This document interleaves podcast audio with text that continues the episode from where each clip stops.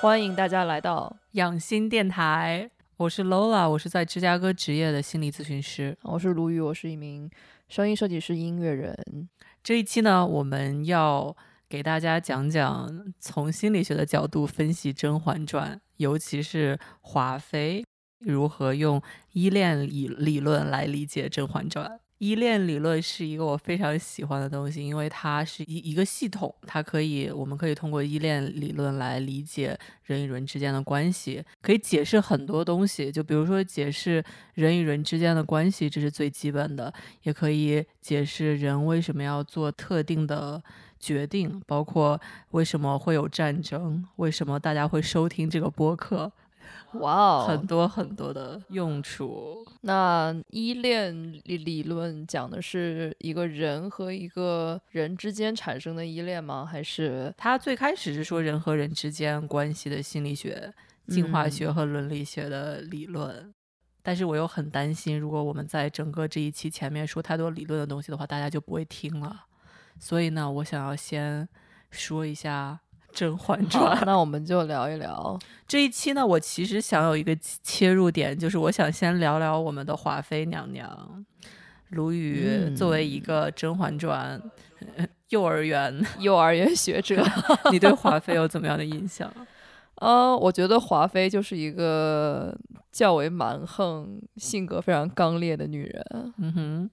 你有觉得华妃是一个充充满魅力的人吗？我觉得我可以理解某些人就吃这一套，但是我可能就觉得一般。但是我身边挺多朋友喜欢华妃的，就当时《甄嬛传》首播的时候，大家都在模仿华妃说话。比如说，我不记得，就是我的宿舍里面的朋友们都在都在模仿华妃说话。你你知道大家为什么会喜欢她吗？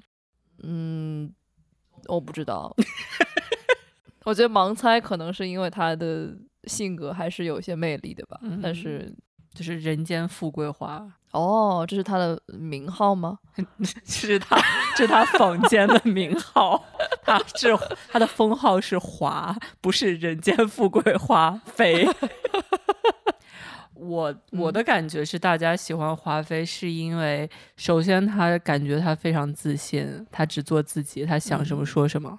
他就不像某些人活得非常拧巴，然后还有一点就是大家觉得他活得特别的真，他没有一些什么弯弯绕绕的，他直接讨厌谁直接害死他。哇，Anyway，我们要说我们要从依恋理论来来分析华妃。首先呢，就是等一下，我有一个问题，你说，所以依恋理论，如果我想要快速的理解一下，它是。什么意思？能不能从生活中的一件事情来讲一讲？比方我做什么事情是因为什么依恋？OK，我可以给大家讲一下，就是说依恋理论呢，它简单的说就是说婴儿他在需要被呃。我们在这个里面说的是母亲，但是当然现在这个呃看护人可以是父亲、母亲，甚至是其他的家长或者是其他人。就是当这个小 baby 他感到饥饿、受到惊吓，他有这些需求的时候呢，就是他的看护人或者是会细心的照顾他，或者是不理他，或者是惩罚他，就是有很多不同的回复的方式。就如果说他在哭喊的时候呢，他的家长总是能如约而至，那他慢慢的就知道，OK，我自己有什么需求，那么别人就会满足我，所以这样呢，我就会觉得他人是可信的，对吧？然后也是可以从他人那边获得安全感和友善的，我自己也是值得被爱的。这样呢，这些小朋友他就会发展出安全的依恋，他们就可以相对来说快乐的与别人交往，然后能够比较轻松的与别人发展出信任的关系。嗯，但是很多时候我们的家长并不是会这样。对吧？就是比如说，有的时候家长对孩子的照顾并不是呃能预测的。有的时候家长给他很热情的关注，但有的时候是心不在焉的，或者是非常焦急烦躁的，或者根本就不出现。这样的小朋友呢，他就会对他人产生焦虑、复杂的感情，然后他就会呃不确定家长是否会来照顾他，然后他就会。对别人的关系有很多紧张和过分的依赖。就简单的说呢，他就会觉得会觉得自己不够好。就觉得 OK，妈妈可以给我带来这些照顾，那我要怎么样能够获得妈妈的这些照顾呢？所以说我就要很努力的想看观察妈妈，然后看她什么时候开心，什么时候不开心，然后我要呃做最乖的小孩，或者是我要做最闹的小孩，呃，我要无时无刻的都调整自己的状态，这样能够获得妈妈的关注。然后这样的这样的小朋友，他可能在长大的时候，比如说他在亲密亲密关系里面，就是比如说他的他的对象，对吧？他就觉得他很想要对象的爱，然后他就会随时随刻的关注他，然后就哎，你怎么不回我短信？你怎么不给我打电话？哦，就这些事情是能从，就是大部分都是因为小时候的。依恋关系而发发展出来的一些，对，就是小小的时候，他的家长对他的这样的一个状态，很多时候会影响到他的依恋的类型。当然，他这个其实不是说一辈子都是这样的，就是你即使是成人的话，你你积极的做出一些调整，他也是会有一些变化的。第三种呢，我们把它叫做疏远和回避型，就是说你的家长在照顾这个小 baby 的时候，带着拒绝或者敌对的态度，勉强为之，或者一直在忽视他。这样的小朋友就会觉得别人是靠不住的，我什么东西都要靠自己，别人是坏的，我是好的。这样呢，他们就会经常怀疑或者迁怒别人，然后不太会形成呃信任和亲密的关系。这种情况就是会导致，如果说别人别人离他太近，他也会觉得有点难受。在《甄嬛传》里面，皇上就是这样的，对吧？皇上就是这样的。为什么这么说呢？就是很多时候，这个疏远和回避型，一方面是你可以从建立亲密关系的时候体现。你在最开始，你看皇上对甄嬛，觉得他们俩都特别好，对吧？但其实皇上并没有交心的，对吧？就是皇上其实他自己自己有一些就是内心深处的一些东西，他并不是愿意跟甄嬛分享的。这个回避疏远型，他在什么时候会最被激发呢？是在有矛盾的时候。就他所谓回避和疏远，很大程度上是当他遇到一些他感受到对方对他有拒绝的时候，他就会躲开。嗯，就比如说。甄嬛当时，他以为当时是华妃吧害死他的小孩，然后他就很难过，很难过，然后他就有一点责怪皇上。然后皇上当时的态度是什么？就不是说 OK，我要我我们要解决这个问题，我要怎么样能够给你这些帮助，而是说皇上说，哎，我要来关心一下你了。对，而皇上是说，你怎么这么不懂事啊，对吧？你是朕生朕的气嘛？你是怪朕嘛？然后甄嬛说：“ 臣妾不敢。”就是会这样。然后，然后他就他他受不了这样的东西，这样的矛盾。然后他做的不是积极的解决这个问题，而是说疏远，他就回避了。然后这个东西和那个婉婉泪倾的时候，对他就跟跟呃甄嬛觉得呃皇上喜欢他，就是因为像皇上的前任。甄嬛就很难过嘛，然后皇上就当时就是也是疏远嘛，就是朕要冷落你，朕要让你自己去反省，哦，对吧？然后就是要过这一段时间，所以他就第一第一反应是疏远，所以这就是皇上，皇上的亲密关系非常的糟糕，对，非常的糟糕，构建亲密关系这个过程非常的糟糕，对，因为这个有，当然这个可以是另外一期的内容，我们可以聊一聊。皇上皇上的创伤。好的，对，我们要回到华妃吗？哦，我其实有点想说前面这个第四种就是恐惧困惑型，它是有点介于第二种和第三种之间的，对吧？第二种这个痴迷（括号焦虑矛盾型），它是什么？是说我是不好的，别人是好的，所以我要努力努力去取取悦别人。第三种疏养回避型呢，是我是好的，别人是不好的，所以呢，我要靠自己，不能靠别人。然后第四种呢，恐惧困惑型，它是什么？就我是不好的，别人也是不好的，所以说他就觉得我自己没有价值，然后别人呢可能也是不可靠的，所以说他这个其实并没有一个特定的一种类型，就有的时候他会是第二种反应，有的时候会是第三种反应。就是他会害怕拒绝，然后希望有人喜欢他，但又担心因此离离不开别人之类这些，就是有有就是比较比较复杂，也是比较也是非常痛苦的一种依恋类型。嗯，然后我们说说华妃吧，首先，华妃，我们当说到华妃，刚才说她人间富贵花，就是我们觉得是年府里面从小被宠大的一个世家的女孩子，能够大概感受到她是小的时候是会被宠爱宠大的。嗯，所以说她有什么需求的话，基本上她的不管是她的家长还是 年府里面的人都会给她这个需求得到满足。这就是为什么他觉得就自己想干嘛就对，干嘛是因为他安全依恋嘛，他最开始的时候至少是安全的依恋。安全依恋是什么？就是嗯他的表现就是说很有自信，觉得相信自己是值得被爱的，也相信别人是可以爱他的。比如说华妃，对吧？他就觉得皇上皇帝是爱他的，他也觉得他是爱皇帝的，他是值得被爱的。对吧？嗯就是每次啊、皇上比如说去临幸宠幸别的妃子，然后他就会吃醋，但他吃醋他会说这个贱人，对吧？他会说这个狐妹子又勾引皇上，说贱人就是矫情，他不会说皇上就是贱人，哦，他会说皇上轻信贱人。哦，但皇上是好的，对吧？因为我是值得爱的，然后皇上也是爱我的，只是皇上暂时被蒙蔽了眼。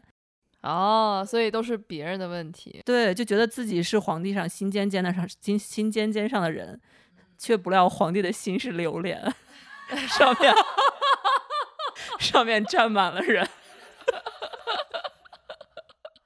他就是可以，我们可以看到他的安全感是从亲密关系中获得的，就是皇帝对他有这些，对他爱他，然后他就会有这样的安全感。嗯，我们也可以看到，因为他觉得自己是值得爱的，他就非常做自己。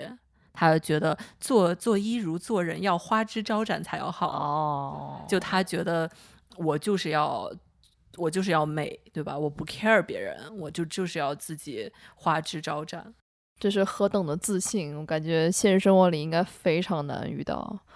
哦、a c t u a l l y 还挺经常遇到的，只是 在聊到依恋类型的时候，呃，我们要一般情况就跟刚才说皇上一样，然后是要看到一个矛盾的点，比如说我们看到皇上和华妃他们之间有嫌隙的时候，比如说华妃做了错事，或者是让雍雍正生气的事情。他的第一反应是什么？他的第一反应其实是比较积极的修复的，他是要承认错误，对吧？然后他找曹贵人，然后有什么对策可以修复这个感情？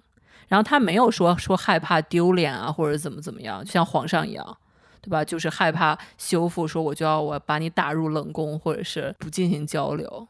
就他是在相对一个比较积极的状态。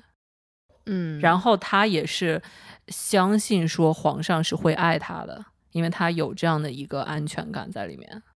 积极修复也是一个有安全感的象征嘛。对，是的，积极修复是一个有安全感的象征。所以假设两个人产生矛盾，先道歉的那一方是可以说是安全感更强的一方吗？这个首先道歉可能是很多很多意思，还可以说对不起，但是你是个傻逼。哦，我的意思就是主动先想要修复的这个是一个体现。就是如果说你是安全呃安全嗯依恋类型的话，你可能更愿意去承认错误，因为嗯相对来说你没有那么害怕对方的拒绝。明白，就你不会想说，我如果说去道歉的话，是不是代表呃我输了或者怎么怎么样？就因为你知道我是好的，别人也是好的。虽然说我们现在有这样的一个呃一个矛盾，但是到最终我是值得爱的，你也是可能会爱我的，就是一个安全感。嗯，明白，要澄清一下，就是说，如果说你是安全依恋的类型，并不代表你和你的伴侣就不会有争吵，不会有矛盾。安全的争只是说，只是说你争吵之后，你可能会更加积极的去修复。另外呢，也并不代表你如果是安全的依恋类型，你就可以识别渣男、渣女和渣人。就这个 PUA，也并不代表你可以识别这个东西。就你可能还是会在这样一些比较有问题的关系里面，但是你比较好的一点是你比较容易拿得起放得下，因为你知道自己是值得被爱的。你可能过一段时间觉得，哎、我怎么能够被对方这样的凌辱，凌辱啊？我我是值得爱的啊，我他为什么会这样对我，所以你就会比较容易放得下。嗯，就像这个华妃，对吧？华妃虽然最后是一个悲剧，大家应该也不太在乎剧透了吧？大家应该都看过两万遍了吧？十年，十年了，《甄嬛传》。对，就华妃知道欢宜香的秘密，知道自己被皇上欺骗了之后，她就去自尽了，她就去撞墙了，撞柱了。这个虽然是一个比较极端的表现，但也是放得下，懂我的意思吗？但不推荐，本播客不推荐这样放得下的方法。其 实我放下了，我去了。对，就他觉得这个是他生命中唯一的意义嘛。嗯，华妃性格最大的弱点是什么？呃，这太难了，我不知道，可能就是太直白，就是会。招惹到敌人吧，一是这样的。然后他太直白是什么的表现呢？其实是没有边界和没有同理心的表现。对，因为他小的时候被宠溺，我们会说这个小朋友被惯坏了。首先是满足小朋友他必要的需求，这个是很重要的，包括你要给他需要的东西啊，需要食物啊，对吧？穿暖啊。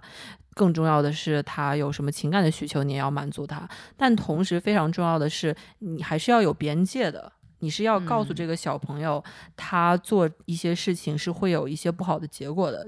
另外一点很重要的是要有同理心，你要知道自己的需求重要，别人的需求也很重要，对吧？就比如说华妃，或者说曹琴墨，就是我养的一条狗。就是这个是不太好的，没有同理心的表现。对，就是他觉得别人就是工具，然后他还说后宫哪有什么姐妹，只是什么愚笨，呃，跟随聪明，但他才跟随曹群墨，我也不知道他在说什么。而且他就是不相信这些，就是别人也有感情的，就只在乎皇帝这件事情。刚才我们有提到一个人的依恋类型，虽然是大部分情况。从童年时期就已经形成了，但是它不是一成不变的。比如说，我们也可以看到华妃她的依恋类型其实有慢慢的变化的。最开始我们看她，她很自信做自己，但是慢慢我们会发现，她好像就觉得没那么自信了，她就开始变得看皇帝眼色了，看皇帝脸色了，她会。反复的从别人的回复中确定，比如说他会问，呃，问宋之还是问身边的人说皇皇上是不是还生我的气啊什么什么的，然后他也会问皇上，还说哦我还皇上是不是还还生世兰的气啊之类之类的这些东西，后来还把自己身边的侍女送上了皇帝的龙床，哇哦，这个都很不像他的，那是否是说明？再安全的依恋也会被皇帝这样的冷漠的人给破坏掉，有可能啊，因为这个对他来说其实是创伤的，对吧？就是你很相信一个人，你把自己全部的爱啊、感情啊都给这个人，嗯，很信任他，但是他却害你，他却算计你，他却一次一次让你失望，这个就是一个一个创伤，唉，所以我们慢慢看到他其实。在后来后期，他是有慢慢向痴迷型这边靠拢的，就是我们可以看到他慢慢怀疑自己的价值，觉得是不是他自己本宫是不是做错了啊？好可怜。对，因为就皇皇上皇上觉得皇上不喜欢他是什么原因？他最开始觉得皇上相呃轻信贱人，但是后来就觉得是不是自己的问题，或者是觉得他自己哥哥的问题。嗯，他就是还是依然很渴望爱情，因为痴迷型，大部分痴迷型的人他是很渴望爱情，很渴望这样子的连接的。但是呢，他很害怕被抛弃，他会非常脆弱，非常敏感，感觉不给对方空间，非常非常的依赖对方。所以，我们其实是在华妃身上有看到一些表现的。所以，其实是很很悲伤的一个故事，就是感觉他是一个父母或者是。家人给了他一个相对安全的依恋类型，但是到最后却被一个渣男搞到了，变成了不安全的依恋类型，然后变得不像自己。不过从一个比较积极的角度，我们也可以知道，如果说你是一个不安全的依恋类型的话，你也可以通过自己的努力或者通过亲密关系，慢慢变得越来越安全。嗯，就是它不是一个一成不变的对，是一个不是一成不变的事情。其实这个东西，我我觉得《甄嬛传》有非常非常多可圈可点的地方。唯一一个我不是很喜欢《甄嬛传》的地方，我是觉得它太出身决定论了。就是觉得你如果是出生于一个不好的家庭，你就会心思敏感，你就会呃，你就会猜疑别人，你最后就会害别人之类的，就有很多这种东西。如果你出生在一个比较呃大家闺秀啊，比较父母呃兄友弟恭啊这样的一个家庭，你就会心胸宽广，你就会开挂，你就会收获一个比较美好的人生。我觉得这个其实并不是完全是这样的。嗯，好的，那这一期关于华妃就暂时结束了。之后我们还会，如果大家有兴趣的话，我们还会聊到其他的《甄嬛传》里面的人物和如何用依恋理论来了解他们。我想我想听皇上，你想听皇上？OK，皇上非常有趣，尤其是非常想听他如何小的时候看到自己的母亲和 自己的舅舅抱在一起。会产生怎样的创伤？产生怎样的创伤？那就敬请期待一下，好的，谢谢大家的收听，拜拜拜。